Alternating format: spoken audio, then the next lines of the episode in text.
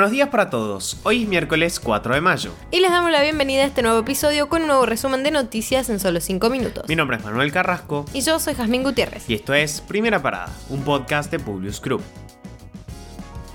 Nacionales.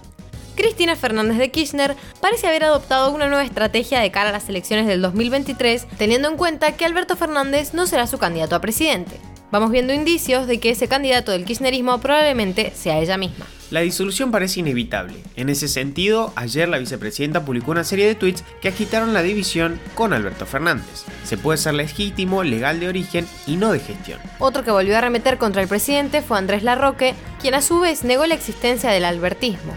Además, condenó rotundamente al gabinete diciendo que los ministros Martín Guzmán, Claudio Moroni y Matías Culfas están construyendo una eventual derrota del Frente de Todos en las elecciones de 2023. El Ministerio de Agricultura publicó el Plan de Ganadería Argentina. El objetivo es contribuir al aumento de la producción y de la productividad de la ganadería bovina, de carne y de leche, así como mejorar su sistema de industrialización. Este consiste en una implementación del financiamiento para las acciones vinculadas a la sanidad y biotecnologías reproductivas, instalaciones para el manejo de hacienda y bienestar animal, infraestructura predial, implantación de pasturas y verdeos, forrajes conservados y alimentación estratégica, incorporación de genética en pie con fines reproductivos, incorporación de tecnología ganadera y conectividad y adecuación de frigoríficos para el fraccionamiento de medias reses, entre otras acciones. El juez federal de Esquel, Guido Tranto, ordenó la extradición a Colombia de Facundo Morales Schoenfeld, un argentino ex integrante de la guerrilla de las FARC, acusado de rebelión armada contra el gobierno colombiano por el secuestro y privación ilegal de la libertad de un concejal y por el asalto, robo de armamento y el crimen de cuatro integrantes de una patrulla policial. El gobierno contrató por 3.723 millones a Surley S.A., la compañía del ex montonero Mario Montoto para supervisar, monitorear y rastrear parejas de agresores y víctimas de violencia de género. El empresario y padre de Fernanda Raberta, la titular de la Administración Nacional de la Seguridad Social, ANSES, fue el único oferente en la licitación llevada a cabo por el Ministerio de Justicia y Derechos Humanos. Según surge de la decisión, el procedimiento para la adquisición es de hasta 3.000 servicios diarios de supervisión por un periodo de dos años con opción de prórroga. Internacionales. Rusia comenzó este martes el asalto sobre la planta metalúrgica de Azovstal en Mariupol, a pesar de que en su interior aún habría civiles. Rusia, por su parte, dijo que unidades del ejército ruso, utilizando artillería y aviones, comenzaron a destruir las posiciones de tiro de los combatientes ucranianos que salieron de la planta. El alcalde de Mariupol aseguró que aún hay 200 civiles atrapados en la planta metalúrgica. Las autoridades de Ucrania acusaron a Rusia de impedir el traslado de los civiles que se encuentran en la zona a pesar de la apertura de un corredor humanitario. En todo Mariupol permanecerían unas 100.000 personas sin apenas servicios básicos por el asedio ejercido por las fuerzas rusas. Moscú aspira a culminar su conquista con vistas a establecer un corredor entre la región de Donbass y la península de Crimea.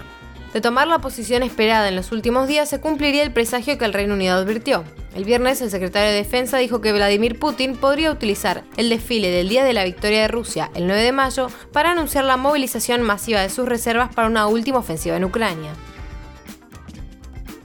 En otro aspecto del conflicto, hoy se conoció que el Papa Francisco ha pedido viajar a Moscú para reunirse con el presidente ruso Vladimir Putin para pedirle que detenga la guerra en Ucrania, pero aún no ha recibido respuesta. El Papa explicó que sí ha conversado con el presidente ucraniano Vladimir Zelensky, pero aún no ha hablado con Putin, de quien recibió una llamada en diciembre por su cumpleaños y que después de 20 días de guerra pidió al cardenal secretario de Estado Pietro Parolin que enviara al presidente ruso el mensaje de que estaba dispuesto a ir a Moscú.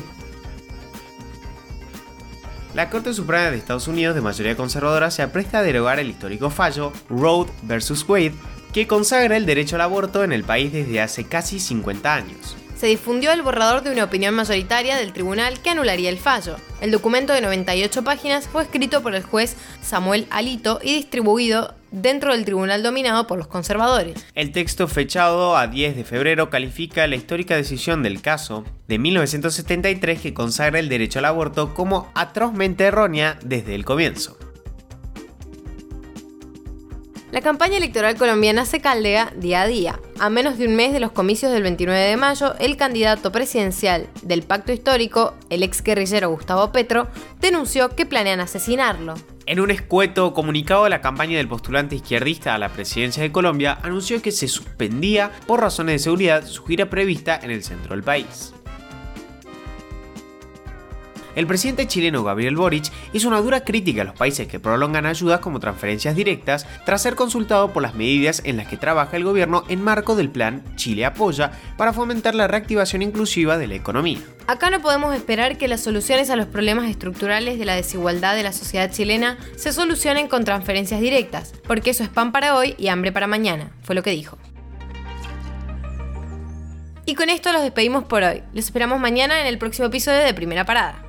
Te pedimos que compartas nuestro podcast a tus amigos para que podamos seguir creciendo y llevando nuestras noticias a todos. Envíanos tus comentarios o sugerencias a nuestro Instagram, publius-group. Que tengan un muy buen día.